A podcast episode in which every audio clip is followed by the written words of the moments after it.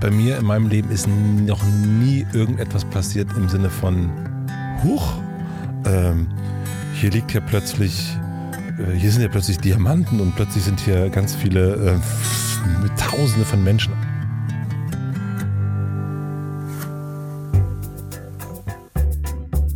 Zack. Herzlich willkommen bei Das Ziel ist im Weg.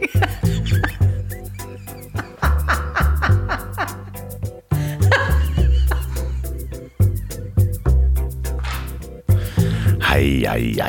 Willkommen in Folge 97 des Podcasts, in dem ich mit Quereinsteigern und Quertreibern spreche. Langsam wird's kuschelig, draußen wird's endlich etwas kälter und ich hoffe, ihr bleibt alle schön gesund und mummelt euch in eine Wolldecke ein.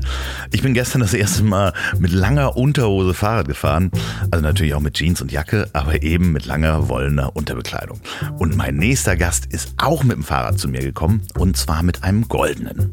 Das Treffen der Goldmobile sozusagen. Und wenn ich hier in Hamburg bin, ihr ahnt es schon, fahre ich auch gerne mit einem goldenen Mobil, beziehungsweise lasse mich fahren. Denn diese Folge wird auch unterstützt von Moja, meinem Lieblingsmobilitätsanbieter. Und wer das noch nicht kennt, das sind die stylischen goldenen Elektro-Ridesharing-Busse, die es hier gibt. Den Service von Moja gibt es in Hamburg und Hannover und die haben gerade hier in Hamburg ihr Geschäftsgebiet extrem erweitert und zusätzlich auch während der Corona-Maßnahmen ihren Service angepasst. Einerseits gilt die Maskenpflicht, man hat Desinfektionstücher an Bord.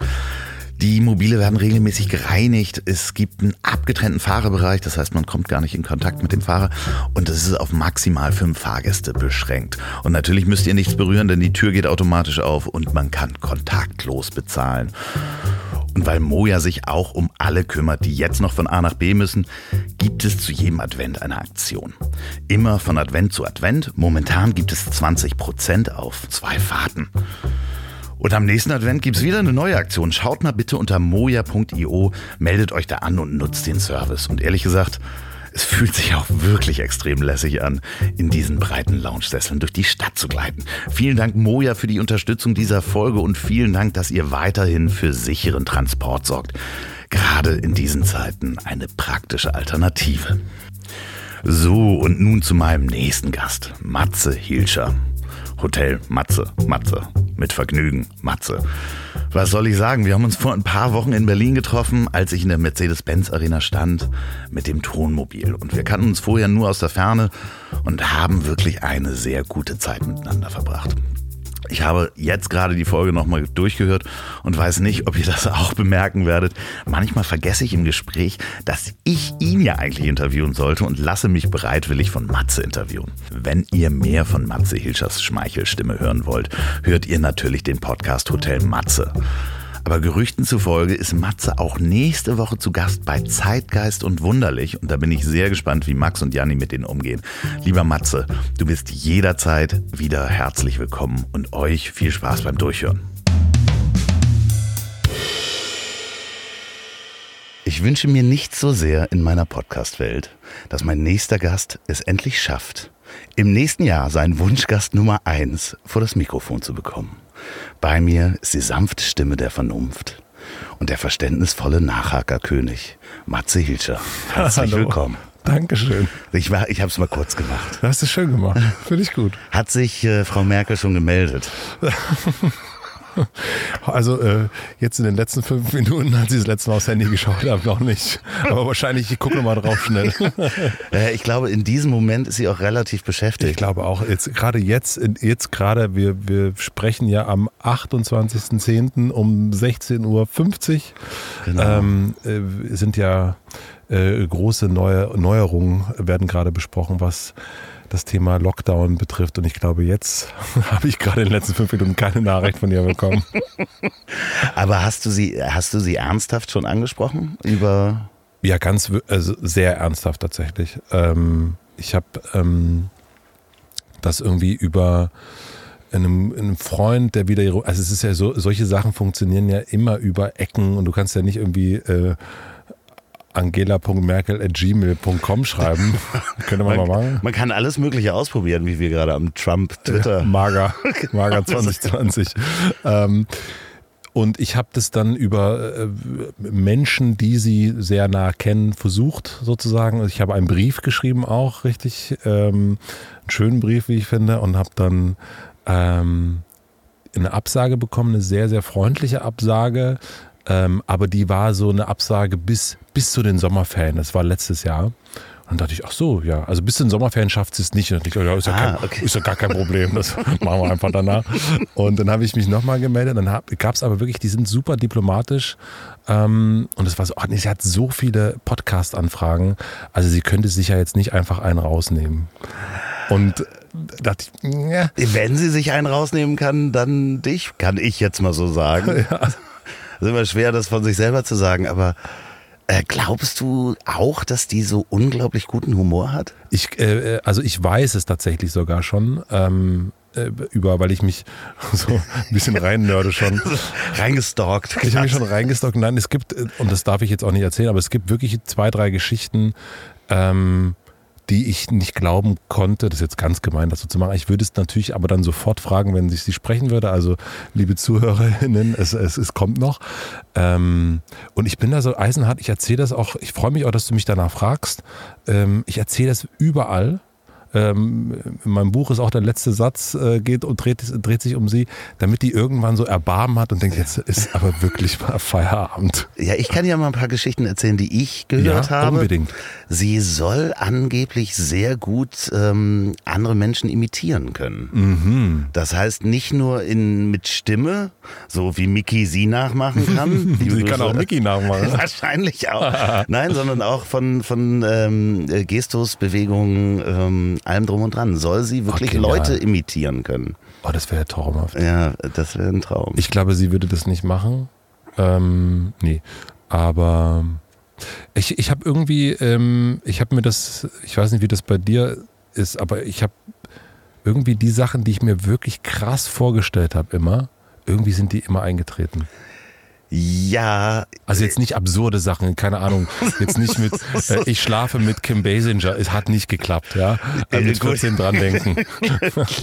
ja, bei mir hat das geklappt. Also das war gar Oh, kein Problem. okay, ja, ich meine, gut, der Ort hier sagt ja einiges. Nein. Nee, aber ja, also ich mh, ganz oft ist es skurril, wie schnell dann Dinge wahr werden, äh, die man sich vorher in einem Mo vor einem Monat oder so nicht vorgestellt haben konnte. Ich meine, wir sitzen hier in einem Bus, das ist dein Bus, in der Mercedes-Benz Arena. Darf man, glaube ich, hoffentlich sagen? Darf man sagen, darf man sogar sehr gerne sagen. Darf ja. man sehr gerne sagen. Also wir haben diese, die riesige Halle, wo ich zuletzt Rammstein gesehen habe. Ähm, die hast du einfach jetzt so für dich. Wir waren gerade in der Garderobe, die sonst von Rihanna verwüstet wird. Und äh, das ist ja schon allein auch das ist ja so absurd, dass man, ähm, wenn man anfängt, irgendwann sagen, ach, weißt du, ich hätte irgendwie Bock, einen Podcast zu machen und dass der dann irgendwann äh, da stattfindet, das ist, ist ja äh, ist ja auch einfach, egal, also egal, Quatsch, man kann alles machen, irgendwie, irgendwie geht's doch so. Ja, das ist schon auf jeden Fall skurril. Also die drei Tage, die ich hier drin bin, sind für mich wie so ein ja, Urlaub in einem ganz skurrilen Film. Also Wes Anderson hätte das auch schneiden können oder, oder Ja. sich ausdenken und produzieren können.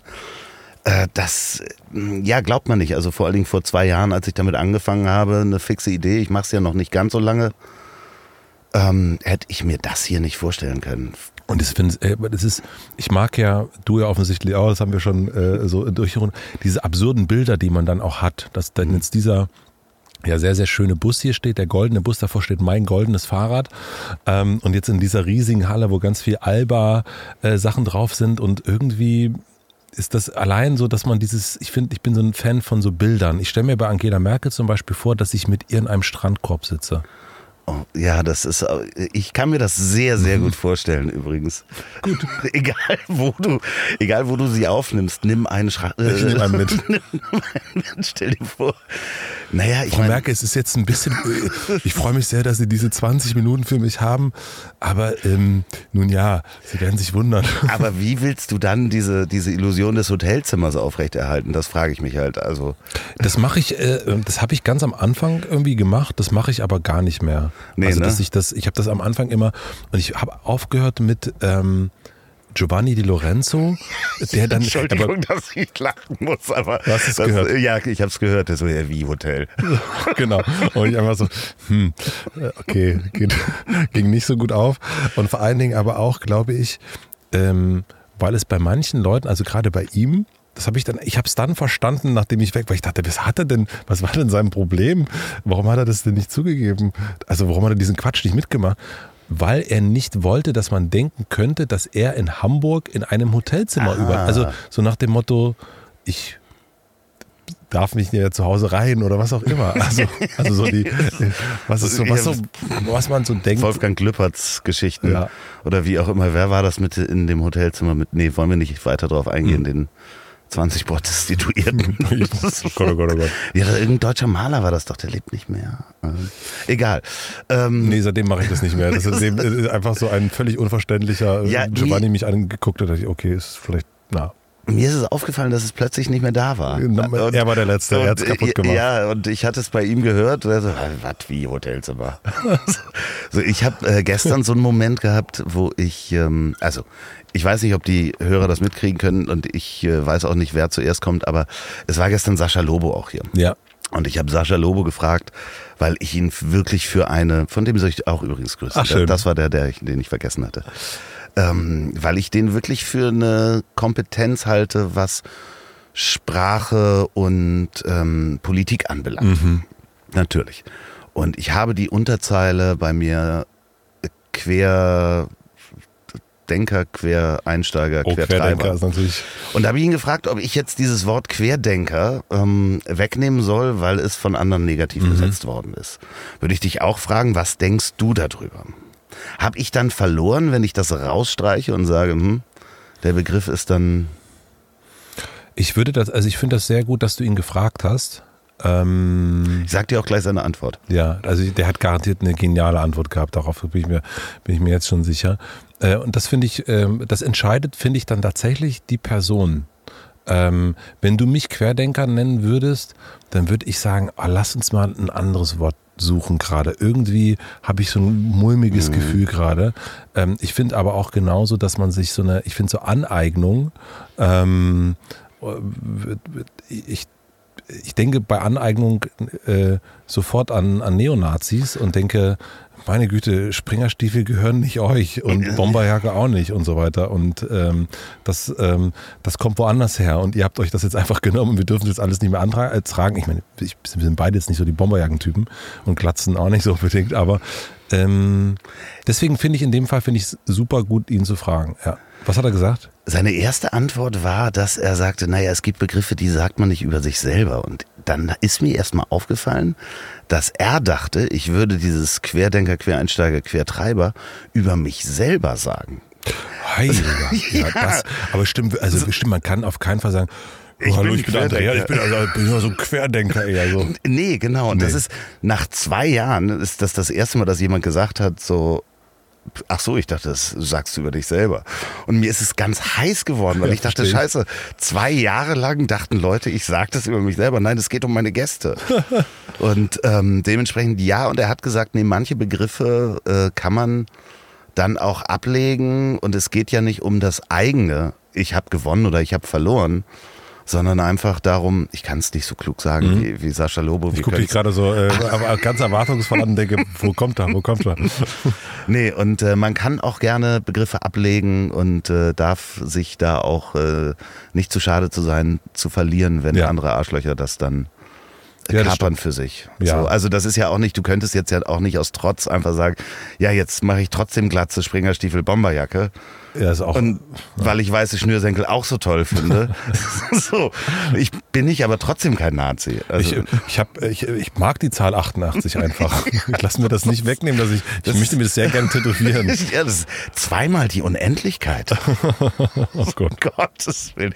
Sag mal, ich habe eine Frage. äh, Ich habe mehrere Menschen in meinem Umfeld ge ge angeschrieben und gefragt, ähm, um Fragen mitzugeben. Und ähm, so machst du das, ah. ja, unter anderem. Die merke ich mir dann auch. Deswegen sind meine Notizen auch so spärlich.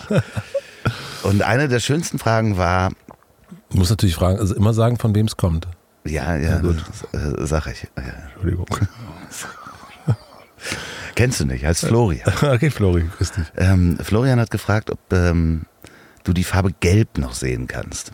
Weil eigentlich steht sie ja konträr zu deinem Wesen, denn ähm, man sagt, Gelb macht aggressiv und Really? ja, ja, wenn man Räume mit Gelb streichen würde, soll man aggressiv werden. Davon habe ich gehört. Oh, okay.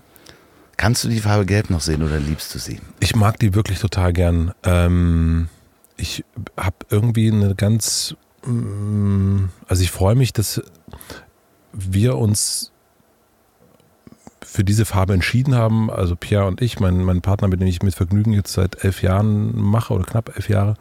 Und irgendwie ähm, hat das, und das war jetzt auch nicht, keine Ahnung, äh, man kann sich das nicht so vorstellen, dass wir da saßen, so wie jetzt die Telekom sich Magenta rausgesucht hat. Äh, oh, hier die Farbcodes und so weiter, sondern einfach irgendwie, was, was passt denn? Ach, gelb. So. Mhm. Und ich finde aber, dass Gelb eine Farbe ist, die eben nicht so häufig verwendet wird. Meistens, wenn man nach Aufmerksamkeit ruft, ist es rot, wie jetzt hier. Ähm, wenn man nicht ganz so auffallen will, ist es blau. Ähm, und irgendwie ist, ist Gelb irgendwie unterrepräsentiert. Und ich habe das jetzt auch gemerkt beim Buch, war mir natürlich sofort klar, dass es gelb werden muss. Aber ich habe allein schon in meinem Bücherregal gesehen, das natürlich nach Farben geordnet ist, ähm, dass ganz wenig Bücher gelb sind. Und ich finde, dass Gelb auf eine sehr angenehme Art und Weise auffällt, ohne, ohne dass es aggressiv macht. Aber ich würde mir auch niemals ein Zimmer gelb streichen. Ich finde Zimmer ist grau äh, oder weiß, finde ich gut. Und ich mag das, ich mag das als ein Klecks immer so gern. Und ich finde, ähm, ich habe heute auch eine gelbe Mütze, glaube ich, auf und sehe auch gerade, dass ich Socken, aber auch mit Vergnügen Socken anhab gerade. Ähm, und mir fällt das auch manchmal gar nicht so sehr auf. Äh, Ich hatte lange auch einen gelben Rucksack, da hat mir auch meine Frau immer gesagt, du, das sieht aus wie ein Popel. Na, das Interessante war der zweite Teil der äh, Frage eigentlich auch, wann du das letzte Mal richtig aggressiv warst. Also ich kann, es gibt jetzt nicht so, ich bin eigentlich nicht so ein aggressiver Typ. Äh, Und ich glaube aber, also Aggression ist ja etwas, was sehr nach außen kommt und was andere Leute auch als ein Außen wahrnehmen, rumschreien oder irgendwas. Und das habe ich überhaupt nicht. Ich glaube, ich habe ein total gutes, enger Management in den aller, aller, allermeisten Fällen. Das ist, bei mir blinzelt das vielleicht dann mal so in so einer Zweisekündigkeit raus. Und das geht dann aber auch nur bei den, das passiert dann nur bei den Allerliebsten. Und die erkennen das dann auch sofort wahrscheinlich. Die ne? erkennen dann auch sofort, und wenn das passiert, wissen die, holla. Jetzt, äh, hups, ähm, jetzt haben wir alle äh, Register. Und ich finde das aber auch ganz, ganz schwierig, ähm, weil ich das auch bei Menschen, die das so haben, ganz schwierig finde. Äh, wenn die das so haben. Ähm, Wie du das hast. Nee, wenn die, wenn die aggressiv, aggressiv werden und wirklich ähm, das so gegen andere richten, cholerische Männer, Frauen und so weiter und so fort. Ich habe das auch nicht, äh, das haben wir so eine gewisse Aggression. Ich habe gestern mit Andrea Petkovic gesprochen, die Tennisspielerin. Beim Sport dieses Gewinnen wollen, das hat ja auch was so mit einer, ich Das ist auch eine Körperlichkeit, die da sofort kommt, ne? so eine Anspannung, wenn jemand aggressiv ist. Und ich habe das aber überhaupt nicht. Ich glaube aber, dass ich, ähm, dass ich das an manchen Stellen wirklich unterdrücke. Weil ich das nicht, mh, weil ich glaube, man hat das in sich. Ich glaube, man hat so ein, man, ich glaube, äh, ich glaube, jeder Mensch hat, trägt eine gewisse Art der Aggression mit sich. Ähm, das sehe ich dann auch äh, als, als Kind wenn man ein Kind ist, dann schreit man rum, dann äh, schmeißt man sich auf den Boden, dann brüllt man, dann ist man äh, ganz sehr, sehr aggressiv gegen, weil man irgendwas nicht bekommen hat. Gegen Und- alles und sich selber. Ja. Und das wird ja dann irgendwie immer so weiternehmen. Man macht das nicht. Dann gibt es dann so Typen wie mich, die sagen, also komm bitte, also wirklich, was denn hier? Also mach mal. Und irgendwie glaube ich, äh, und dadurch, dass ich gar nicht so ein Mannschaftssport und gegen andere und so weiter, aber ich merke, ähm, dass es, also ich bin mir sehr sicher, dass ich eine aggressive Seite habe, die ich nicht rauslasse. Ja, muss ich mal drum kümmern. Ne? Das machen wir gleich. Hast du das? Ich habe vor allen Dingen in letzter Zeit das öfter gemerkt. Also ich habe es definitiv. Ich kann so richtig, ich kann richtig ausflippen. So dann, Also du flippst dann auch aus? Äh, nee, aber so, ich kriege mich dann sofort zurück, aber ich kriege so ein Mann, was dann wirklich aus mir rausgeht. Ähm, und dann reicht's auch. So, Mhm. ich kann dann aber auch für zehn Minuten richtig sauer sein, mache aber niemanden an oder. Okay. Mhm. Also ich. Äh, ich kann mich noch ganz genau daran erinnern, wann ich das letzte Mal auch innerlich das Gefühl hatte, dass ich jemanden schlagen möchte. Mhm. Ähm, das ist kein schönes Gefühl äh, und da fragt man sich auch selber, das ist in einem drin, Mhm. dass man, dass man so gereizt wird, dass, dass der Geist und die Worte nicht mehr ausreichen, Ja. dass man sagt, ich möchte die nächste Stufe einnehmen und körperlich werden. Habe ich natürlich nicht gemacht als zivilisierter Mensch, aber Hast du schon mal jemanden geschlagen? ja, Ja. ja, ja, ja. Aber also, Ja. das ist auch, also das ist aber auch schon sehr, sehr lange her. Also die, oh Gott, das ist, werden wir sehr tief. Ähm, nee, die größte Form der Verachtung, an die ich mich erinnern kann, ähm, war wirklich, und das gab, ist einmal vorgekommen, wo mir jemand richtig Böses getan hat, vor dem habe ich mal auf den Boden gespuckt Mhm. als er mich dann das nächste Mal begrüßen wollte und ich wusste, der hat mich einfach betrogen und belogen. Mhm. Und ich habe den angeguckt und habe vor ihm auf den Boden gespuckt und bin weggegangen. Mhm. Das finde ich aber gut. Ja, das ist so aber das Höchste. So, das ist so wie zu sagen, wir kehren zum höflichen Sie zurück. so jetzt.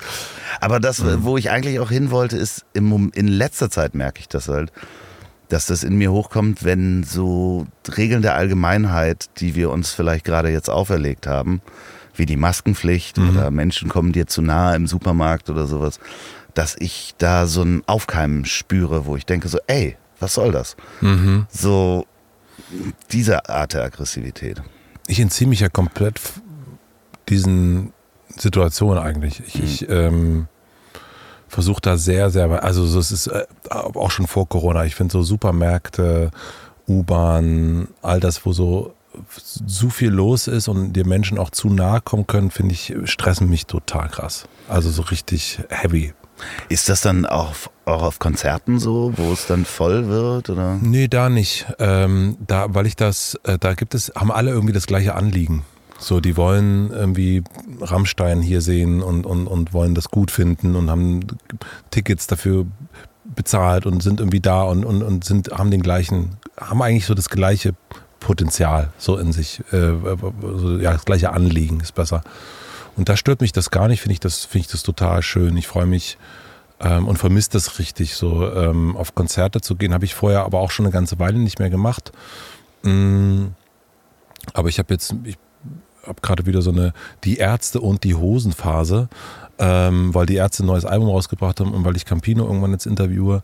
Und ich höre gerade wahnsinnig viel diese Musik irgendwie wieder ähm, und finde das ganz und erinnere mich da an so Konzertmomente, gerade bei denen und, äh, und weiß noch, wie ich auch hier stand und äh, irgendwo da oben auf irgendeinem Rang, äh, hier kommt Alex mitgebrüllt habe. Und es gibt dann so, das ist für mich auch so ein, bei Konzerten ist es echt da, ähm, äh, da sitze ich nicht so, so im Stuhl, sondern ich, ähm, ähm, meine Mitarbeiter haben mich mal gefilmt, wie ich beim Konzert abgehe. Um Gottes Willen. Ja, ja, weil ich irgendwie, ich finde es einfach Ja. dann total, also ich gehe nicht so oft und ich, wenn, wenn ich so Fan bin, wenn ich so auf einem Bosse-Konzert bin oder so, dann tanze ich auch und ähm, ich weiß noch, das ist aber jetzt auch echt eine Weile her, dann war ich in, in Chemnitz bei Kraftklub und äh, war im Pogo-Mob und bin da mit und, äh, und los und äh, die auf der Bühne haben sich irgendwie gewundert, diesen älteren Herren da zu sehen und ich finde das ganz Der toll. die Kinder von links nach rechts geschubst hat. Ja, guck mal hier. Aber dann nach drei Liedern fix und alle. Das finde ich auch wirklich, ich finde das von der Kondition Wahnsinn, was in so einem, was in so einem Pogo-Mob abgeht. Das Unglaublich. ist für mich sehr, sehr lange her. Ist Ja. wirklich sehr lange Aber her. hast du auch gemacht, oder? Ja, ja, habe ich auch gemacht. Ja, aber Ist das toll. Ist, ist großartig und ich finde es ja auch großartig, wie dann dem Moment, wo du fällst oder sowas, auch Mhm. sofort so ein schützender Ring um dich entsteht. Also gerade die härtesten sind dann auch die, die dich als erstes wieder hochziehen Ja. und dich schützen. Und das ist schon, schon auch ein cooles Gefühl von Gemeinschaft, finde ich. Man ist alleine, aber man will sich ja auch nicht wehtun. Ist, äh, Mhm. Hast du schon mal, äh, bist du schon mal gestagedived? Nein. Das ich auch noch nie. Nee. Also können wir heute, ach Schande, ist keine Bühne.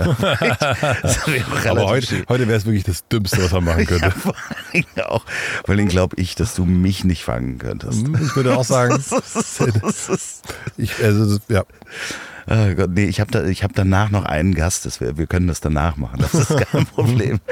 Aber ähm, die, ja, ich bin da eher der schon eher der Laid-Back-Typ Mhm. bei Konzerten. So, also jetzt inzwischen ist das so, ich mag dann Mens Men Menschenmassen auch nicht so Mhm. und bin dann froh, wenn ich ähm, einen Sessel habe und da gucken kann. Ich, das Problem ist ja manchmal so bei so ruhigen Bands, ähm, ich denke jetzt gerade so an Element of Crime oder so, dann denke ich immer, also da ist wirklich das Stehen das Allerschlimmste. Also das ist, äh, da, da- kann ich irgendwann nicht mehr. Da werden mir die Füße heiß, das finde ich ganz fürchterlich, aber bei den Hosen finde ich das Sitzen ganz schwierig. Ähm, ich habe hier zum Beispiel auch mal in der Halle, habe ich mal Drake gesehen. Ähm, und saß auch oben irgendwo und das ist ganz, ganz fürchterlich. Ich habe Katy Perry auch mal gesehen und dann bin ich dann irgendwann runter und, äh, und fand das großartig und, ähm, und habe dann auch getanzt und gesungen und ähm, bin da mitgegangen und ähm, und am meisten äh, für mich immer früher Depeche Mode live äh, vollkommen äh, ausrasten. Ja, ich habe einen Freund von mir, der glaube ich auf jedem Konzert war. Ähm, der macht hier in äh, Mo, der macht in Berlin das äh, Hotel Ultra. Mhm. Der ist auf, glaube ich, jedem Konzert weltweit hingeflogen, als es noch Konzerte Ja. gab. Als man noch, als, als man Ja. noch auf Konzerte ging. Ja, es gibt so, so gibt's da eine Band, der du hinterherreisen würdest, wenn du jetzt nicht Familie hättest, wenn du einer, wenn das dein Job wäre, einer Band hinterher zu reisen, welcher wäre es? Also welche Band wäre das? Mm, tolle Frage. Ich. Mm, nee, habe ich nicht. Also ich, ähm, ich würde eher mal so zu einem. Es gibt jetzt nicht mehr so eine Lieblingsband oder so. Es gibt immer mal wieder so aufflammende Lieben, wie so jetzt wie mit Ärzten oder Hosen. Ähm, und, und dann, dann würde ich auch mal ähm, nach Prag fahren, weil die da in einem kleinen Club spielen oder so. Ähm, das könnte ich mir schon vorstellen. Aber es ist eher so ein, ein Freund von mir aus Köln, der macht das ganz häufig, dass der irgendwo, als man noch auf Konzerte gehen konnte, dass der irgendwo hingefahren ist nach Belgien, irgendwo, weil die da eine ganz gute ähm, Kulturförderung kriegen. Das heißt, äh, du hast da Joan, eine Policewoman, spielt da eine super kleine Kirche und kriegt trotzdem die Gage, die sie kriegen würde, Ah, wenn sie in einem okay. größeren Rahmen spielen würde, ähm, weil das da irgendwie gut funktioniert. Und sowas finde ich toll. Also das habe ich früher ähm, so Feist zum Beispiel finde ich großartig. Für die würde ich auch mal so richtig nach, äh, nach in die französische Einöde fahren und die da in einer tollen Location sehen wollen. Weil das dann manchmal sowas fand, habe ich früher häufig gemacht. Auf so, ich war früher ganz oft auf dem Haldern zum Beispiel. Was ja Haldern Open Air, was hier, was wirklich sauweit von hier ist. Ähm, Das ist wo? oh, das ist ähm, Schon ein anderes Land. Nee, Haldern Pop ist, ist, in, ist in Deutschland. Ich versuche es gerade einzuordnen, wo es, wo es räumlich ist. Das erste Mal bin ich tatsächlich da mit dem Trabi hingefahren. Ähm, ganz, und man fährt so acht Stunden, neun Stunden. Ich kann es dir aber gerade, ich würde sagen, doch eher so die zwischen Hamburg und Münster irgendwo dazwischen. Okay. Aber, oh Gott. Ja, es Es wird Leute Problem. geben, die das jetzt hören und denken, Ja, und was für ein Idiot. dir und mir. Was für ein Idiot. Haldern. Ja, weiß ja nicht, wo das ist. Der eine kennt's nicht, der andere weiß nicht, wo es ist. Was für, was für Idioten. Ja, so, Geografie ist manchmal schwierig, Ja, gerade wenn, total. wenn man da äh, spontan drauf kommen soll. So, Ja. äh, wie, heißt, äh, wie heißt die Stadt? äh, wo ist das und warum? Berlin. Ja, ja. Da wird's, äh, ähm, wenn du in Hamburg Menschen fragst, gerade in meinem Alter, sag ich mal, also Wie alt bist du? älter, 47 im Moment. Und ich erzählt habe, dass ich dich treffe. Mhm. Dann sagen die Menschen, ach, Matze von Hotel Matze. Mhm. Wenn man in Berlin Menschen fragt und äh, eventuell sind sie auch jünger, sagen sie, Matze von Mit Vergnügen. Mhm. So, erklär doch mal den Zuhörern, die auch in Hamburg sind. ähm, Was ist los mit euch? äh, ja, also ich kannte Mit Vergnügen, bis ich deinen Podcast gehört habe. Also der Podcast kam bei mir auch zuerst. Mhm. Ja. Kannte ich Mit Vergnügen nicht, weil ich wahrscheinlich auch nicht Zielgruppe bin. Ja.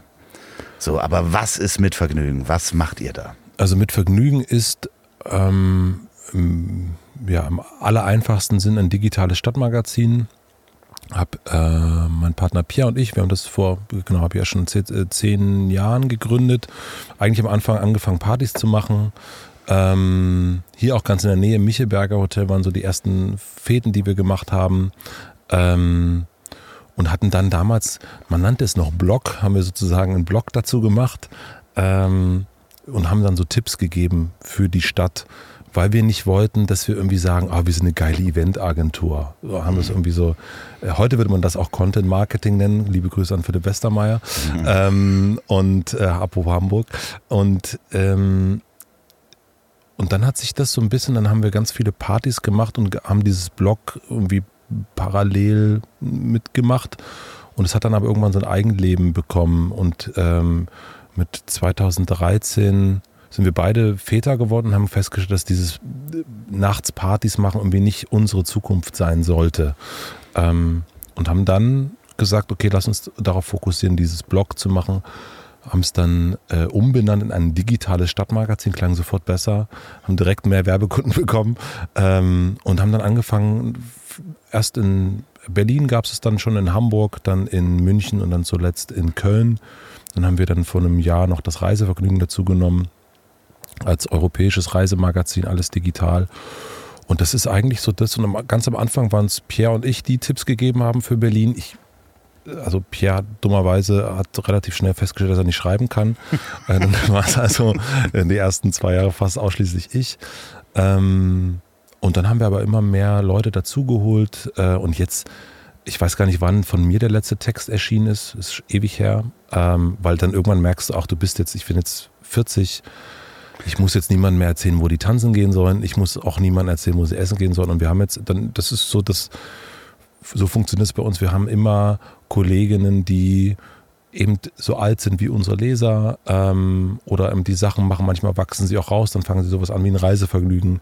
Ähm, also wir gucken, wo liegen die Interessen und gehen voll danach. Und bei mir hat dann irgendwie vor vier Jahren die Podcast-Kiste angefangen und genauso wie unsere Mitarbeiter, Kollegen irgendwie das machen, was sie so am besten können, ist es bei mir dann natürlich dann auch so, dass ich jetzt viel mehr Podcast mache und eigentlich hauptsächlich das mache. Ja, ihr produziert auch, ne? Man mhm. kann seinen Podcast produzieren. Das heißt, ihr seid nicht nur ein digitales Stadtmagazin, sondern eigentlich dann eine Digitalagentur, wo ja. man, bei der man, wo man, oh Gott, Sascha Lobo, ich habe Sascha Lobo im Nacken, der mir schon immer, bei dem man auch seine Podcasts produzieren ja, lassen kann. Genau. Das heißt, ihr seid auch klassisch eine Podcast-Produktion. Wir haben das eigentlich schon immer gemacht, dass wir das, was wir für uns machen, auch anderen anbieten. Mhm. Ähm, und manchmal klappt das zeitmäßig gar nicht. Manchmal, ähm, manchmal klappt das auch inhaltlich nicht. Äh, und manchmal passt es. Und es ist so ein, es war eine ganze Zeit lang, war es wirklich 50-50. Also da haben wir Events für uns, Events für andere. Wir haben eigene unseren eigenen Content auf den Webseiten gehabt, haben aber auch für andere die Webseiten bespielt und genauso mit Podcasts. Und jetzt ist es aber eher, jetzt machen wir es fast nur, eigentlich nur noch im Podcast aktuell, ähm, weil wir gemerkt haben, dass wir viel besser sind, wenn wir projektweise arbeiten und nicht im Lead als Agentur sind äh, und uns im Lead äh, um Content für, für eine große Firma kümmern müssen, weil das es, äh, wir sind sehr gut, wenn wir Sachen wollen, aber nie gut, wenn wir Sachen müssen. Mhm. Und als Agentur musst du ganz oft Sachen machen und bei Podcast funktioniert es am besten. Man hat eine Staffel, meistens sind es zwölf Folgen, die man erstmal macht. Ähm, dann guckt man sich an, ob man gut funktioniert oder nicht. Dann hat man aber auch immer so diese Möglichkeit, auch wieder auszusteigen.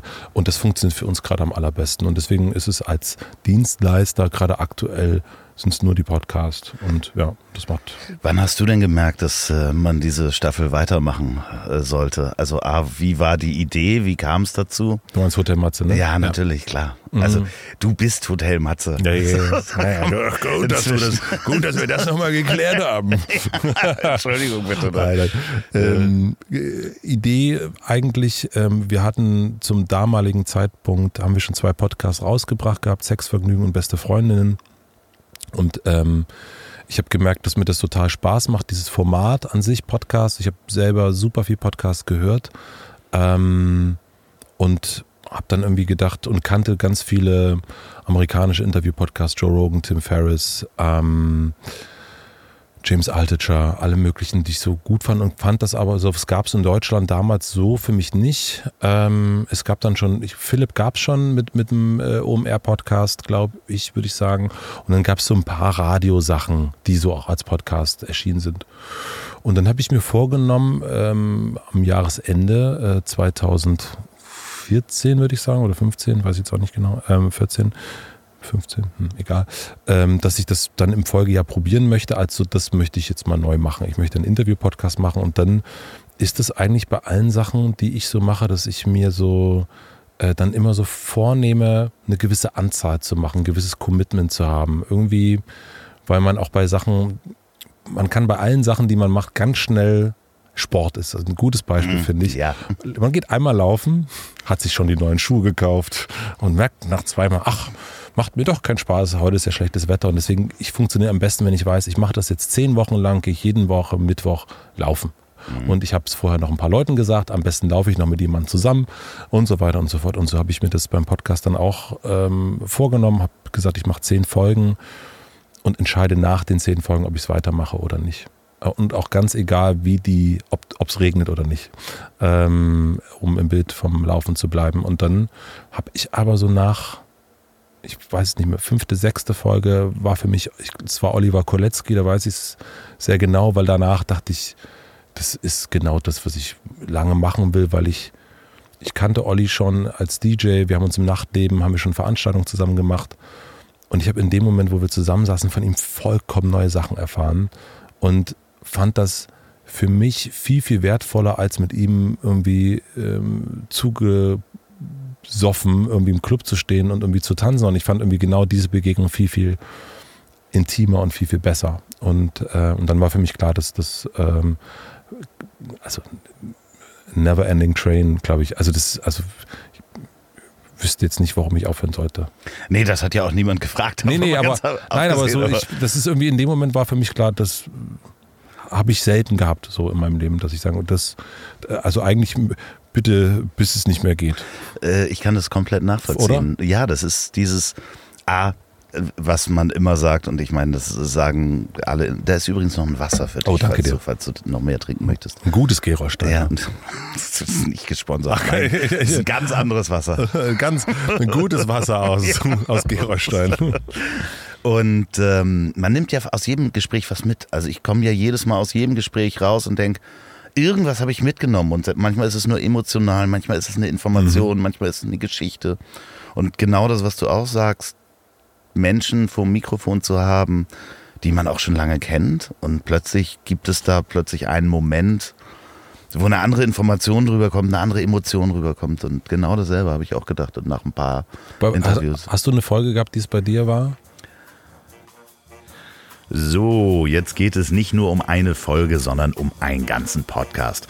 Oh, Moment, da kommt eine Nachricht rein. Oh, ich bin der Loffi. Ich bin so toll. Ich führe so tolle Interviews, habe so eine tiefe Stimme. Ich esse Fleisch und trinke und rauche, bin mega connected und habe so interessante und gute Gäste. Ich könnte kotzen. Ah, Aber stimmt, du hast einfach interessante Gäste, bist ein toller Interview, hast eine tiefe Stimme und einen mega erotischen Körper und einen, na gut, okay, vielleicht nicht sehr langen, aber dafür sehr, sehr dünnen. Den Rest äh, könnt ihr euch jetzt wohl denken. Tja, das war Oli P. Es geht nämlich um mein zweites Projekt, den Podcast mit Oli P. Ich hab dich trotzdem lieb. Wir sind in vielen Dingen unterschiedlicher Meinung und das könnt ihr jeden Montag hören, überall, wo es Podcasts gibt.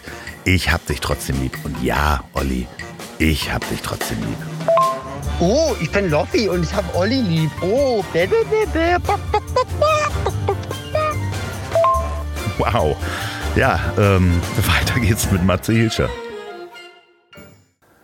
Ja, ich glaube, es war Jan-Oliver Nann, ähm, der Enkel von Henry Nann, mit dem ich zur Schule gegangen bin und auch gut befreundet bin. Und äh, wir vorher auch über das Thema gesprochen haben. Wir haben über sein Leben gesprochen, wie es auch ist. Ich sage das Zitat immer äh, gerne. Ähm, er dachte, alle Großväter gehen mit Willy Brandt sonntags schwimmen. Klar. so. Und äh, wir haben dann so über seinen Werdegang gesprochen, wie es ist, mit einem Anführungsstrichen goldenen Löffel im Mund aufzuwachsen. Und die letzten 20 Minuten sprechen wir über den Tod seiner ein Jahr vorher verstorbenen Frau, die ganz schnell, relativ schnell an Krebs gestorben ist. Und ähm, du kannst hören, wie du die Luft schneiden kannst, positiv. Ja. Und es war ein sehr intimer, sehr offener Moment, wo wir uns, indem wir uns, da sitzt äh, Sascha Lobo schon wieder hinter mir.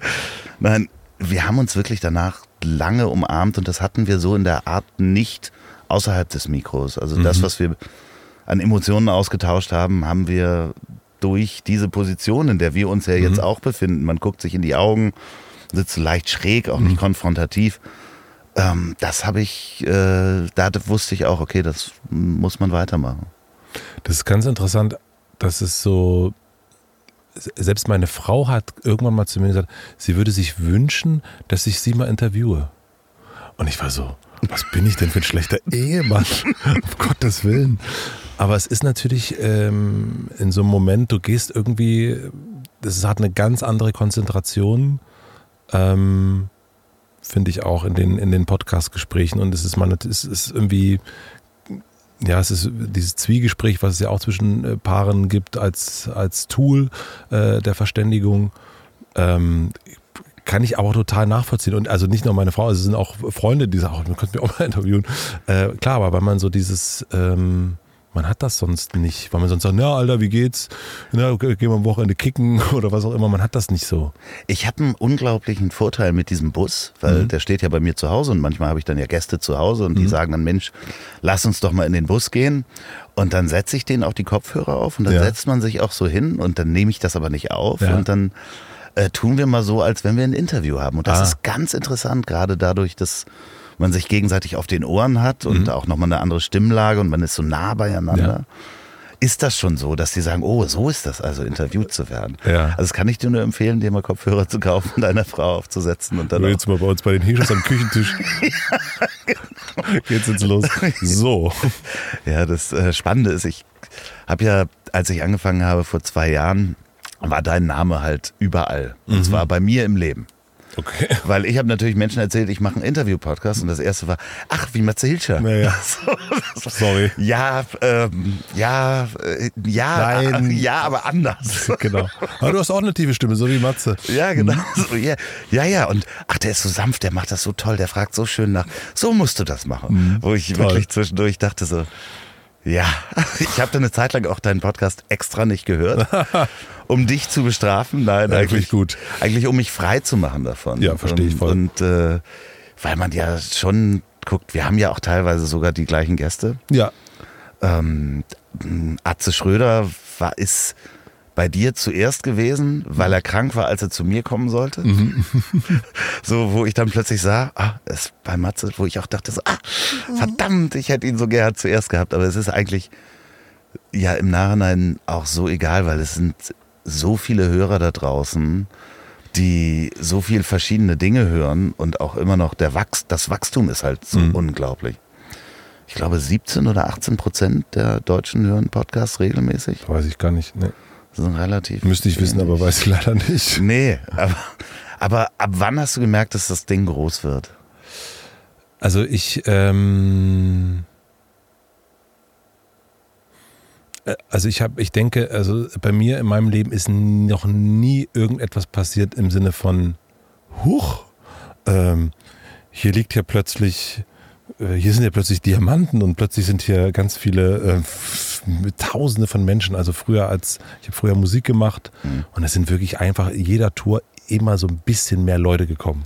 Und jedes Lied wurde so ein bisschen mehr gespielt. Und, ähm, und es ist auch bei Hotel Matze so, auch bei Mit Vergnügen so. Es ist, äh, es gab nie bei uns so diesen, und jetzt sind wir, äh, wir haben unseren Umsatz verfünffacht. Es ist immer so, mh, immer so ein bisschen und ich habe jetzt äh, in, im, im letzten Jahr hatte ich durchschnittlich 120.000 Hörer, in diesem Jahr sind es 150.000. Und das finde ich irgendwie, das finde ich total super, dass es so ist. Das ist so ein, es geht nach oben, das finde ich auch gut. Ähm, aber es ist nie irgendwie so ein, oh mein Gott, ähm, das hatte ich nie. Also deswegen gab es diesen Moment nicht. Es gibt immer wieder so, ich hatte es am Anfang des Jahres, dass ich zum ersten Mal so Schwierigkeiten hatte, so reinzukommen. Ich war so, ich hatte so eine kleine Pause, habe mein Buch geschrieben und hatte so, ähm, hatte so waren so die ersten drei, vier Interviews, die waren irgendwie so, boah, ich war nicht irgendwie, ich war nicht, war nicht on fleek so richtig. Und da habe ich zum ersten Mal gedacht, hm, was ist denn jetzt los? Das hatte ich eher, das, das war das erste Mal, dass ich eher das Gefühl hatte, geht jetzt irgendwas zurück? Also gar Ah, nicht von der okay. Leidenschaft, sondern irgendwie, das war die Resonanz war okayisch, aber es war jetzt nicht so euphorisch wie sonst und irgendwie ist es mir nicht so, also es war, ich war nicht so ganz on point. So. Dann kam Corona, dann ging es besser. Gott. Äh, ja, hast du es wirklich in den Zahlen gesehen? Ich habe es in den Zahlen gesehen tatsächlich auch. Ähm, und ich habe es aber auch vor allen Dingen in der Resonanz gemerkt. Ich habe aber auch gemerkt, dass ich so aus den Gesprächen rausgegangen bin und fand die gut. Das kennst du ja auch. Ne? Man hat dann super, aber manchmal gibt es irgendwie so, gerade nach einer Pause, finde ich, will man ja dann wieder, oh, und jetzt nochmal richtig. Und, Hier ist er wieder. äh, Hier ist er wieder. Ich bin wieder. Ich will das Comeback, das gute Comeback haben. Ne? Und es war aber so ein bisschen, aber auch von meiner Seite so ein bisschen rumgestolpert. Ich habe so den ersten, muss ich kurz überlegen, wer dieses Jahr der erste war. Es war Gabor Steingart, war der erste. Und das war dann bei ihm im Studio, der hatte eigentlich auch nicht so super Lust. Ähm, ach was, anderthalb, zwei Stunden? Oh nee. Ähm, und ich war nicht irgendwie, war nicht drin so richtig. Und das finde ich aber das Tolle an Podcasts, das sehr Ehrliche. Ich war nicht drin und die Leute dann auch nicht. Und, ähm, und dann ist das genau das, was sich widerspiegelt. Und in dem Moment, wenn man dann wieder reinkommt, wieder merkt, irgendwie, jetzt geht's wieder um ein bisschen mehr, jetzt bin ich irgendwie wieder im Fokus, äh, der Alltag ist jetzt wieder, also es ist irgendwie wieder in dem Moment sein, dann ändert sich das wieder sofort. Das ist irgendwie, wenn ich ein Gespräch nicht so gut fand, wird das nicht so oft gehört. Ist das so? Also ich, Ist bei mir wirklich so. ich finde es manchmal so, und äh, Bettina Rust hat es auch äh, mal erzählt, Mhm. sie sagte, manchmal kommt man aus so einem Gespräch raus und denkt so, wow, und das war richtig sperrig und da kommst du raus und denkst so, mm, nicht so richtig zufrieden und dann ist es aber ein total tolles Gespräch gewesen, es war einfach nur anstrengend. Ja, so, und das habe ich auch ein paar Mal gehabt, wo ich dachte so, oh, war kein gutes Gespräch und dann ist die Resonanz aber äh, toll, äh, Wahnsinn, was, aber es war halt richtig Arbeit. Aber es gibt halt die anderen Gespräche, wo es einfach nicht läuft und du meinst so, äh, Roger Williamson sagte mal Steine melken. ja, genau, ja, Ja. das ist, ähm, Das kenne ich auch, aber das ist bei mir tatsächlich die, die ähm, das irgendwie, ich weiß, ich kann es dir nicht genau, also so, das hat, glaube ich, durch die Nähe zu, mit- miteinander zu tun oder dass wenn du was hörst, wenn du jemanden ähm, zuhörst und der sagt irgendwie gute Sachen oder es ist ein guter Vibe da, dann hörst du es dir unter Umständen nochmal an oder schickst es Leuten. Und ich glaube, da, so ist es äh, gefühlt immer bei mir. Ich kann eigentlich, mit Atze ist eigentlich ein gutes Beispiel, der ist, ähm, bei meinen HörerInnen, die waren so, okay, well, ähm, und am Anfang wurde der nicht gut gehört, aber dann irgendwann ging es richtig ab. ja, ja, das ist Weil die einfach- Leute irgendwann, also A, die, die es dann gehört haben, die nicht gedacht haben, oh, wie, hä? Äh, haben dann gemerkt, krass, das ist ja ganz anders, als ich dachte. Und dann haben sie es weiterempfohlen und dann haben irgendwann die anderen auch gemerkt, ja, scheinbar muss ja irgendwas sein, weil die Kommentare sind so positiv. Und dann ist es sehr, sehr erfolgreich geworden. Und jetzt habe ich das, und das war so die erste Folge, und ich habe es dieses Jahr richtig doll auch nochmal bei Luke Mockridge gehabt. Ähm, sehr, sehr, sehr gute Folge übrigens. Danke. Es ist aber auch genauso, wo die Leute, oh, wieso der denn jetzt? Ähm, und dann merken sie, ah, nee, ups, ist äh, auch gut, dass er da ist. Ja. Ja, bei Atze habe ich es auch extrem gemerkt und äh, je, je öfter er kommt, also ich habe ihn ja also quasi, es Mhm. Ja. gibt ja eine Serie mit ihm, ja finde ich toll. Ähm, das macht auch Mhm. Riesenspaß. Also das äh, wir, wir, wir spielen, drehen an dem nächsten Ding, wir planen den nächsten Coup. Schön. Wir wissen noch nicht, wohin wir diesmal gehen. Die Metro hatten wir schon, den ähm, Sexshop hatten wir auch schon. Aber äh, das macht so Spaß und am Anfang kriegte ich auch so Nachrichten, ich wollte den doof finden. Genau. Und das ist ja auch das Schöne an diesem Medium, dass man Menschen innerhalb von einer Stunde so zeigen kann oder die sich selber so zeigen können, was man ähm, sonst nicht hat. Das ist die, du, du hast auch, ähm, der hat auch irgendwas über Podcast gesagt, ne? Was hatte der, der hat, Arzt hat was Sauschlaues über Podcast gesagt. Ja, äh, Podcast bringt die Menschen zusammen, die, die nicht, die zu faul zum Schreiben sind, für die, die zu faul zum Lesen sind. Ja, genau. Und das war nicht von ihm und jetzt habe ich wieder vergessen, wer es ursprünglich Ja, gesagt hat. super geil. Fand ich, Ja. fand ich total gut. Das ist so. Hast du deswegen das Buch geschrieben? Ähm, nee, ich habe das geschrieben ähm, aus, also so erstmal wieder aus einem eigenen, äh, äh,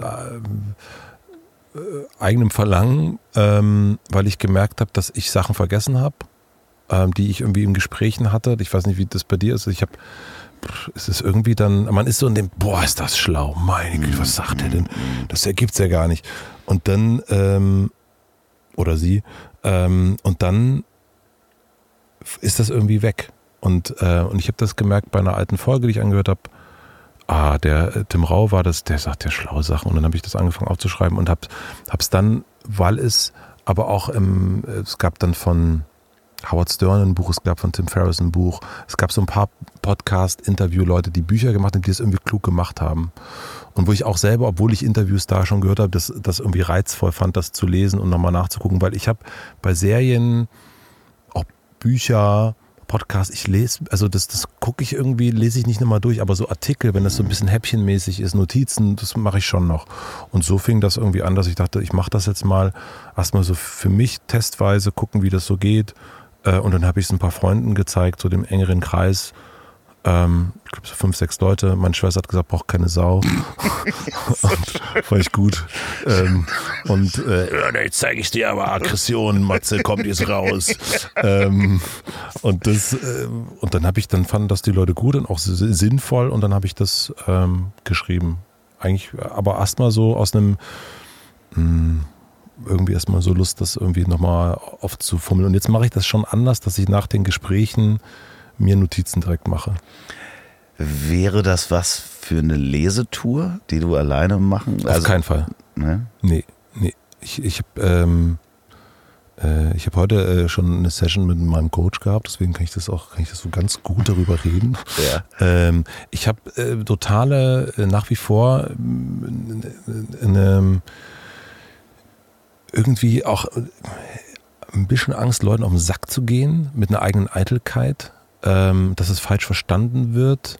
Ähm, ich finde, ich habe auch, ich kann, obwohl ich ganz lange auf einer Bühne stand, ähm, mit Instrument um und, und, und 300 Leuten, ich kann wirklich nicht allein auf die Bühne gehen. Ich, äh, ist bei mir die, der größte Schiss überhaupt. Ähm, wir haben noch nicht herausgefunden, woran es liegt. Ähm, ich habe auch wirklich schon alles Mögliche probiert, um das irgendwie so weg zu trainieren, so ein bisschen und dann kann man ins kalte Wasser und hier eine Kino, da eine Kino und war immer Horror, immer äh, boah, schwierig und, ähm, und ich finde dann auch so, sich hinzusetzen und dann habe ich irgendwie vor dem Buch habe ich äh, mit, mit, mit Stokrad Barre drüber gesprochen und er meinte, ja, dann äh, du, dann frag doch alle, die drin sind, ob sie das Kapitel lesen. Das ist ja das Allerschlimmste, dass ich dann sage, äh, lieber Atze, könntest du bitte dein Kapitel, was ich über dich geschrieben habe, vorlesen? Das ist, also, ähm, und ich fand das jetzt auch schon ultra schwer. Bei Atze ist es irgendwie, ist es bei ihm was anderes, weil der irgendwie einen auch sofort das Gefühl gibt, dass man es machen kann. Aber es gibt manche Leute, die will man gar nicht fragen. Ich habe ich hab mir bei manchen Leuten wirklich in die Hosen gemacht, die zu fragen, ob ich denn jetzt äh, daraus aus diesem Gespräch, ob ich das denn abdrucken dürfte, weil ich Angst hatte, dass sie denken, ich will das jetzt ausnutzen und die fette Kohle mitmachen oder irgendwas. Ich habe keine Ahnung, was da in meinem Kopf manchmal los ist. Und deswegen ist sowas wie auf die Bühne stellen und ich lese jetzt mal meine Texte vor.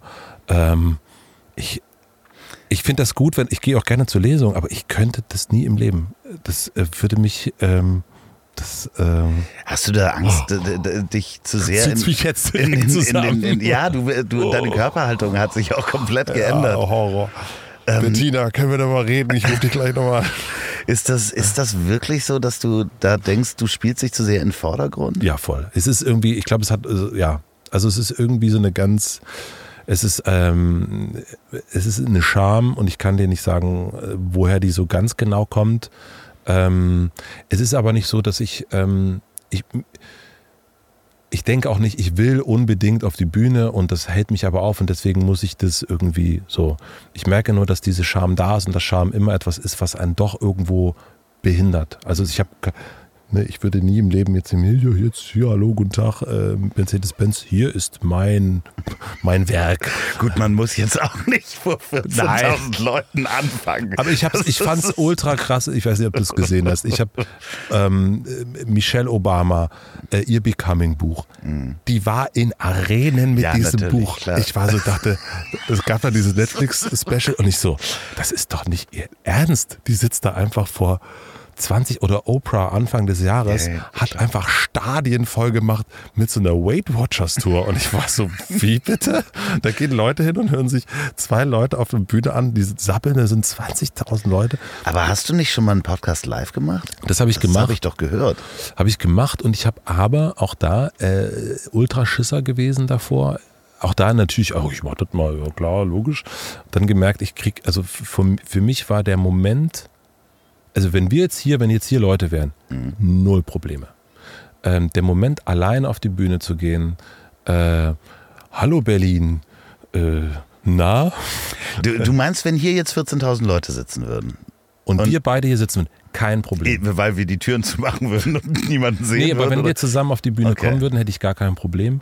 Ähm, und auch egal, wer wen jetzt interviewt, das, ähm, das, das, weil man ist dann in so einer, in so einer Aufgabe. Und ich habe dann vor meiner also Tour, es hört sich echt groß an, also sechs, sieben Termine, keine Ahnung, ähm, und habe dann einen Freund davon erzählt, Jan, äh, der Moderator ist, Köppen, und der hat, äh, sagte dann, der Mensch, dann nimm doch das Intro vorher auf, spiel das ab wie so ein Konzertintro und dann geh zusammen mit dem Gast auf die Bühne.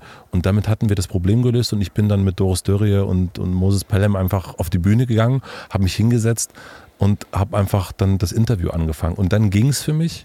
Ähm, aber wenn hier Psychologen zuhören, bitte melden Sie sich. ja, an verschiedene E-Mail-Adressen. verschiedene an äh, Scham at äh, Hotel Matze. Ja, nee, das ist, äh, ich weiß es auch nicht, was es ist. Es ist irgendwie eine ganz komische, ähm, mh, ist irgendwie was komisches, aber Schämst du dich denn für Sachen, an die du dich erinnerst? Gibt es so Schammomente, wo man sagt, okay, ich habe ähm, da und da mal gelogen oder bin beim Clown erwischt worden oder sowas. Und wenn du daran denkst, wird dir immer noch heiß und kalt. Also ich kenne so Momente, wo ich mich im Nachhinein noch so schäme. ja, nee, das, äh, ähm, also da haben wir schon, da habe ich, die habe ich schon, die, die bin ich schon durch sozusagen. Nee, ich habe das, ähm, ich, das habe ich auch im Buch drin stehen und ich war, also so die, ähm, es gibt auf jeden Fall so den Moment, Schule vor der Klasse singen müssen. Horror, schlimm, ähm, im Stimmbruch. Ähm, die Mädels oder das Mädchen, was man vielleicht gar nicht mal so schlecht findet, lacht. Ja. So toll. Hm. Ja. Glückwunsch. Horror, ähm, aber das ist es, ich habe nicht mehr dieses heiß werden, das, also so, dass ich an Momente denke und denke, das ist der Moment, der ist schuld oder irgendwas. Ähm, ich hatte aber auch immer irgendwie so ein, ähm, ich hatte immer super Schiss, ähm, schlechte Noten zu Hause zu erzählen. Ich habe Unterschriften gefälscht ohne Ende schon. ja, ganz welcome früh. to my club. Ja, super, ja, super. Mutti, früh. es tut mir immer noch leid. Und was für eine schwarze Wolke man sich damals aufgebaut hat Voll damit. Ne? Also ich habe damit neulich mit meinen Eltern drüber gesprochen. Ähm, wie ich die wirklich ja auch belogen habe Mhm. dadurch und Arbeiten versteckt habe unter Voll. Mhm. meinem Schrank und Unterschriften gefälscht und äh, Und man ich- dachte immer, man kommt durch damit. ja, genau. Und vor allem, das Lustige war, dass ähm, ich dann auch bei einer Lateinarbeit wurde Mhm. die Note natürlich in lateinischen Zahl abgegeben und da habe ich, äh, glaube ich, von der 6 habe ich den Strich auf der einen Seite wegradiert Stark. und auf der anderen Seite reingemacht. Und den, das hat meine Mutter natürlich, damit es eine 4 wird. und meine Mutter hat das natürlich sofort gemerkt. Aber was im Nachhinein, wenn ich an diese Zeit denke, Mhm. A, wie schwer mir das fiel als Legastheniker. So, es gab damals irgendwie niemanden, der das erkannt hat. Und Wie diese schwarze Wolke über mir hing des Lügens und nicht Genügens ähm, in der Schule. Und auch die Verzweiflung meiner Eltern zu spüren, nicht damit umgehen zu können. Wahnsinn. Totaler Horror. Totaler Horror. Also das ist, ähm, kann ich dir auch, also das ist so ein, hast du Kinder? Ja, aber meine, meine Tochter ist inzwischen so alt, die hat ein Haus gekauft, also bevor ich ein Haus gekauft habe. Ja. Oh wow. ja, man kann das nur so versuchen, irgendwie das, was man da selber erlebt hat, irgendwie anders zu machen und irgendwie sehr offen damit umzugehen und, und auch mit Fehlern umzugehen oder auch mit Lob und, und all das. Ähm, konnten meine Eltern auf jeden Fall nicht so. Also das ist- denen irgendwie den harten Ossis nicht mitgegeben worden. Ähm, ich glaube, die Macke, die mein Sohn irgendwann haben wird, ist äh, viel zu viel gekriegt vielleicht. Aber da sagen mir auch alle, äh, die sich damit auskennen, man kann nicht genügend Liebe zeigen und das ist alles okay. Das ist, äh, wird kein Irrer, nur weil man ihm ständig sagt, ich hab dich lieb. Ähm, Verständnis Overload. äh, Verständnis. Äh, Papa hat mich immer verstanden. Nein, äh, Und dafür hasse ich ihn. genau. Der liegt dann wegen was anderem auf der Couch. Also es ist, äh, wird irgendwie, äh, ja, es ist, aber ich, ich glaube, das hat so mit der Schule und mit diesen Notensachen, ich glaube, das ist, ähm, ich habe das auch lange, man denkt ja auch, man ist der Einzige, der das hat und dann redet man so ein bisschen drüber und dann merkt man an ganz vielen Stellen und interessanterweise an den Stellen, wo, keine Ahnung, Leute sind, die irgendwas starten und machen und dann sich trotzdem trauen zu machen, sind ganz oft die Leute, die genau das gemacht haben, wie wir beide, nämlich Unterschriften fälschen, Noten fälschen, arbeiten und eigentlich, äh, ja, ich war mega schlecht in der Schule und ich kenne wirklich viele Leute, die sauschlecht in der Schule waren, total fertig davon waren und lange gedacht haben, sie sind, also genauso wie ich, ein bisschen zu doof für die Kiste, äh, für die Welt da draußen. Und das ist, glaube ich, also den, du hast es erst gesagt, du gehst nach dem Interview raus und hast was gelernt und hast was mitgenommen. Das ist, ich denke immer noch, ich muss wahnsinnig viel lernen. Ich habe immer noch was, muss irgendwas noch aufholen, irgendwas habe ich noch nicht verstanden. So, und ich finde es aber total, mittlerweile finde ich es richtig gut. Also dieser Antrieb ist total, danke, ihr Scheißlehrer. Ähm, aber es, ähm, ich, ich freue mich darüber, dass ich das habe ähm, und das nicht, es ist nicht, kehrt sich nicht, wir haben es ja erst gehabt, Aggression, sondern es ist irgendwie diese Neugier, das ist total geblieben. Das, hast du Abitur? Nee. Ich auch nicht. Nee. Und hast du dich da mal mit, hast du dich schlecht gefühlt deswegen? Nee, ähm, gar nicht. Ich habe, ähm, also das Abitur gar nicht. Es hat irgendwie, ähm, nee, weil ich irgendwie, ich habe dann eine Ausbildung gemacht und für mich ist irgendwie so dieser Unabhäng dieses Unabhängigkeitsding ist für mich schon immer irrsinnig groß gewesen. Also ich wollte schon, ne, weil Lehre machen, Geld verdienen, äh, Moped haben, wegfahren. Äh, so, Ja, die Rechnung. Ja, ja genau. Ja, und äh, Instrument kaufen können und sowas. Und das hatte ich schon immer. Und Abi ähm, hat mich irgendwie nicht so, es war eher so dieses, ähm, was mich gestresst hat und auch wirklich saulang gestresst hat, ist in diesen, man sitzt im Zimmer, versucht zu lernen, kann es nicht behalten, kriegt eine schlechte Note, muss die dann verstecken und oder fälscht die Unterschrift und denkt, das kann, wieso denn eigentlich? Ich saß doch auch so lange, ich habe das irgendwie gemacht und irgendwie kommt es nicht. Und bei manchen Sachen, klar, kriegt man es irgendwie nicht rein, aber manche Sachen, wo ich einfach dachte, ich bin irgendwie zu blöd, mir das zu behalten. Äh, Was hast du für eine Lehre gemacht? Einzelhandelskaufmann, Also klassisch im, Möbelladen, Möbel. ganz klassisch im Möbelladen. Aber fand ich nicht schlimm, also fand ich, So- äh, Soll, also ich habe gerade, mit wem habe ich mich denn drüber unterhalten, das Einzelhandel. Was hast denn du auch immer. gelernt? Ich bin Flugzeugmechaniker. oh ja, Ja, aber ich wollte dann auch Moped. Moped war es nicht, aber Auto war es dann und äh, los in die Welt. also du kannst auch sozusagen den Bus hier, den kannst du auch richtig schön selber, da kannst du dich selber drunter legen und Könnte das tun. Ah, du möchtest das nicht tun? Ja, ich bin in einigen Sachen auch zu ungeduldig. Also das ist wirklich, mir fehlt manchmal einfach die Ruhe, um, um das richtig hinzukriegen. So, ich weiß dann theoretisch, wie das geht, Ja, ähm, hab dann aber nicht die Geduld, es mit der Ruhe und Präzision zu machen, die man dafür bräuchte. warum hast du es dann gelernt? Achso, Flugzeugmechaniker? Ja, auch, ich wollte das lernen. Also jetzt, heute, ich, klar, ich kann das technisch reparieren, weiß das auch alles, aber heutzutage fehlt mir die Ruhe. Früher hätte ich das machen können. So, Aber also- früher wolltest du es auch sein. Nee, ich wollte. Ich kannte Menschen, die das machten, also damals so Flug, Fluggerätbauer, Fluggerätmechaniker gelernt haben. Und die fand ich gut, die Jungs. Und äh, ich habe mich für, ich dachte irgendwas mit den Händen und wo neue Technologie drin vorkommt. Und damals war jetzt Computer war noch nicht ganz so angesagt. Und ähm, das war halt so das Höchste, was du im Handwerk machen kannst, sich mit Flugzeugen zu beschäftigen. Was war das, was brauchtest du da an, an, an Schulfächern? Was hattest du da? Das ist eigentlich relativ egal. Ich habe vorher ähm, sehr lange in einem Zweiradgeschäft gearbeitet, nebenbei. Okay. Mopeds und Fahrräder repariert. Und ähm, das hat denen gereicht, dass ich in der, in der Bewerbung musste dann halt so Aufgaben lösen, Gruppen bei der Deutschen Lufthansa klassisch, so ein Assessment Center, mehr oder minder für Lehrlinge. Und wenn da jemand erklären konnte, wie ein Viertaktmotor, ein Zweitaktmotor funktioniert, dann hattest du schon mal das goldene Krönchen und Okay. Das, Das- heißt also, äh, ist es dann Mathe, Physik? Ja, das ist schon, also ein bisschen Mathe ist dabei, Ja. technisches Zeichnen. Okay. Mhm. Aber ähm, das ist jetzt, ich glaube nicht, dass deine Schulfächer, zumindest kann ich mich dran, nicht dran erinnern, dass meine Schulfächer ausschlaggebend waren für die Lehre, aber wahrscheinlich schon. Mhm. Ja. Aber, also es war okay. Ja, Es okay. hat auch Spaß gemacht, davon mal ganz abgesehen. Ja, ich fand das auch bei mir, ich fand das auch nicht mm, tragisch.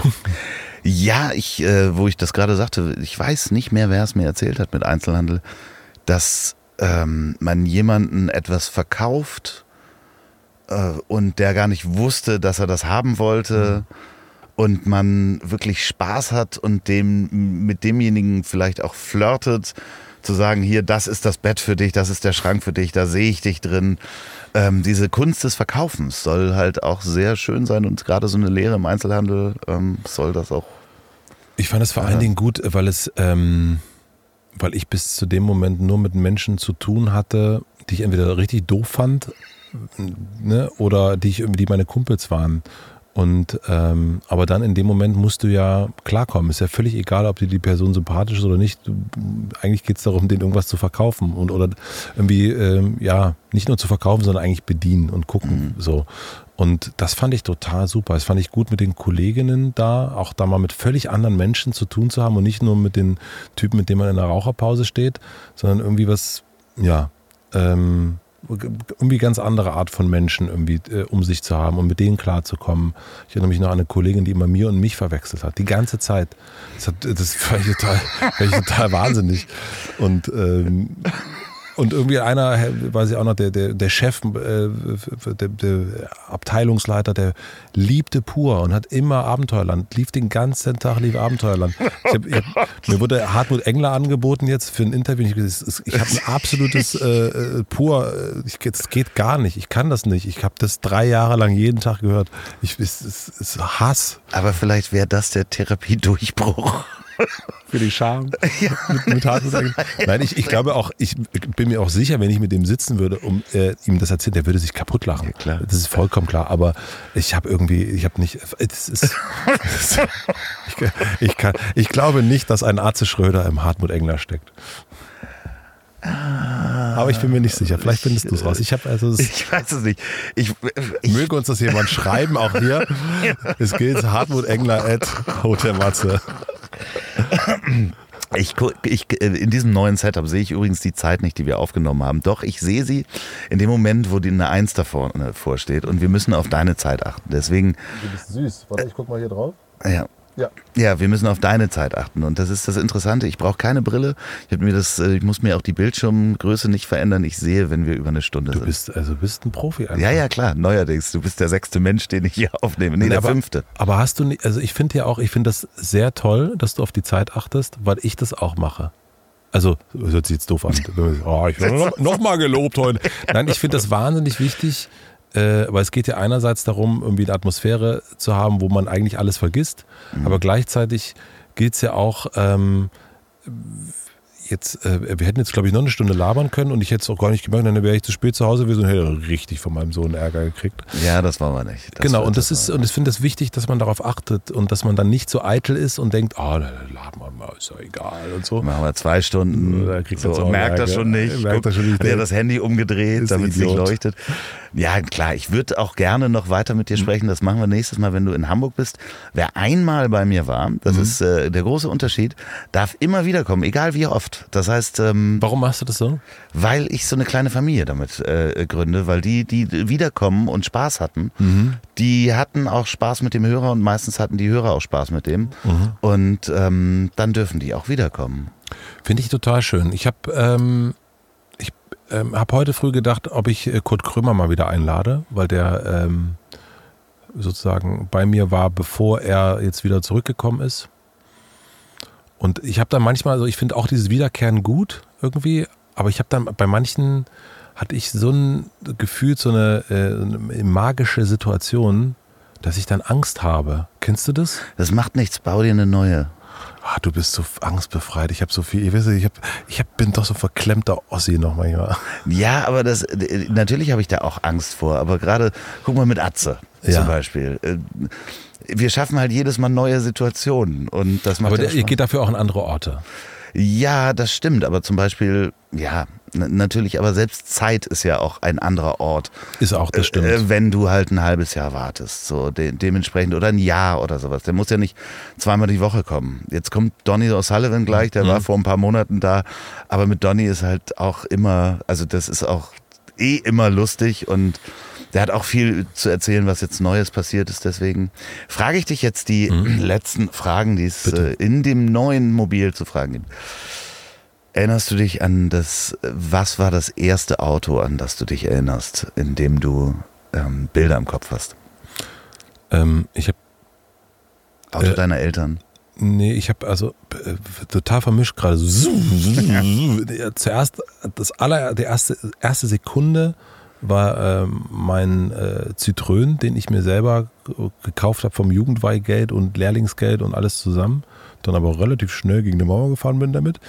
Ähm, aber irgendwie habe ich dann, weil wir aber glaube ich erst über Haldern, wo auch immer das ist, äh, an, mit, mit, mit dem Trabi und deswegen habe ich irgendwie sofort auch dann das zweite, die zweite Sekunde war der Trabant. Ähm, und vielleicht, weil ich auch gerade Ossi gesagt habe, also das Gehirn macht ja da so, ne? Aber eigentlich sind es die beiden. Und kannst du dich an Fahrten mit deinen Eltern im Trabant erinnern? Ja, auf jeden Fall. Nee, also nee, nee, dann eher dann schon wieder der Opel Kadett. Ähm, da erinnere ich mich an viele Fahr Fahrten. Seat hatten wir dann auch und vor allen Dingen so diese berühmten Urlaubsfahrten nach Italien. Ähm, und ich erinnere mich, ähm, es ist immer wieder eine Geschichte, es ist auch, ähm, es tut mir auch, Gott sei Dank hört mein Vater gar keine Podcast, deswegen kann ich das auch erzählen. Ich erinnere mich noch an wirklich den größten Ausraster auf einer Autofahrt mit meinen Eltern jemals, als wir in Ulm waren.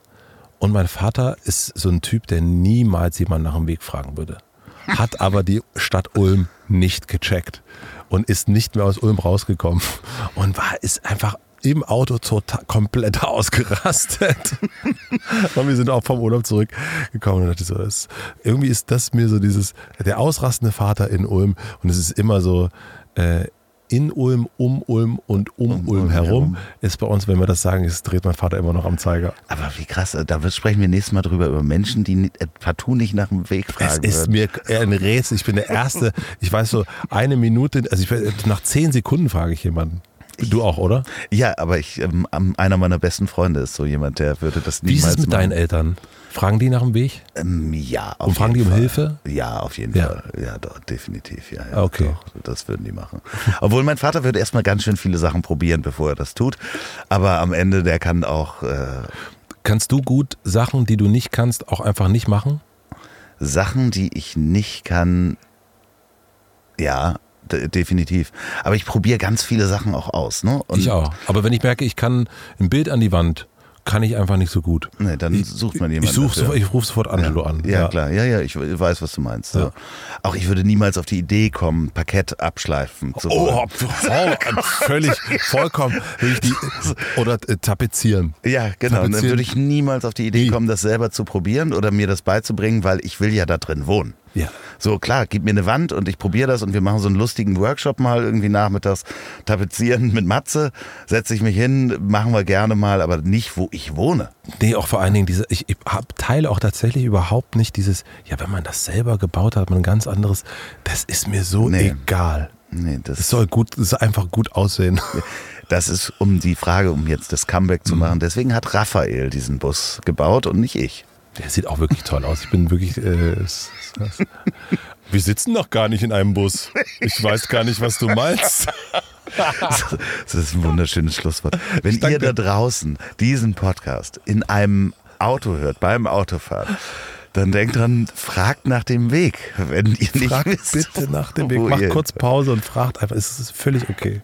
Wenn ihr diesen Podcast bei der Arbeit hört, Vorsicht bei der Zoom-Konferenz, bitte den einen Knopf so sichtbar zur Seite gehen. Ähm, Ganz kurz, hast du es in der Schule auch gemacht? Diese, diesen Kopfhörer so mit, mit, mit zur Seite sitzen und Kopf, Musik die ganze Zeit zu hören? wie alt bist du? Ich bin 40. 40. Äh, Sieben Jahre früher hatten wir noch keine Kopfhörer. Oh, scheiße. Also ich war dann so schnell, ja, wir hatten wahrscheinlich doch die Walkmans, aber die Aber waren die, die zu ja, groß. das- wir hatten ja nee. schon die ersten Ohrstöpsel und man konnte dann so seitlich das, den, den, den, den, das Ärmel, den Ärmel so drüber machen und dann so machen. Also, wenn ihr diesen Podcast in der Schule oder bei der Arbeit hört, macht diesen Ärmeltrick, obwohl es ja Bluetooth, also einfach nur drüber halten die Hand. Falls ihr den zum Einschlafen hört. Ähm, ach so, nee, bei der Arbeit wollte ich noch sagen, wenn ihr in der äh, Unterhaltungsindustrie arbeitet, im Live-Event, dann ähm, denken wir an euch und Ja, sehr. äh, ja, Alarmstufe Rot wirklich, äh, wenn ihr da nicht arbeitet, dann zeigt euch bitte solidarisch mit allen Leuten, die im Live-Betrieb arbeiten. Und äh, das heißt manchmal einfach auch nur teilen und dran denken oder jemanden unterstützen, der im Live-Betrieb arbeitet. Ähm, wie immer, achso, wenn ihr den zum Einschlafen hört, dann werdet ihr jetzt fotografiert. Ähm, dann schlaft recht schön, träumt was Süßes. Und das letzte Wort hat wie immer mein wunderbarer Gast. Ich muss mich doch konzentrieren, auf dich zu fotografieren, meine Güte.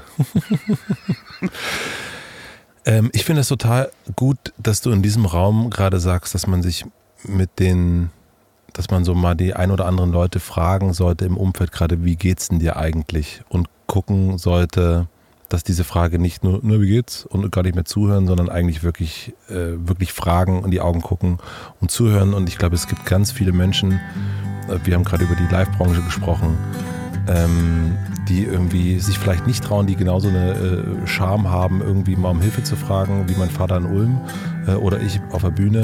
Und ich glaube, das ist ganz wichtig, dass man die fragt. Äh, also frag doch einfach mal, wie geht's? Hey du, ja genau, du bleib mal stehen. Cool, dass du dran geblieben bist. Wahlberg Urban Electrics hat wieder was Neues. Und zwar seit heute. Was? Wer ist was? Was? Wer ist Wahlberg Urban Electrics? Das ist die Firma von meinem Freund Florian Wahlberg. Der baut diese stylischen Elektroroller. Und er ist eigentlich Captain Electrics. Guckt mal unter urban-electrics.com. Da gibt's jetzt jede Menge neuen Captain, Captain Electrics Projekte. Verdammt nochmal. Es gibt da jede Menge neue Captain Electrics Produkte. Hoodies, Mützen, neue Shirts und natürlich die besten Roller der Welt unter urban-electrics.com. Schnell noch ein paar Weihnachtsgeschenke sichern. Aber psst, hey du. Dieser Podcast ist eine Produktion der Ponywurst Productions. Mmh, lecker.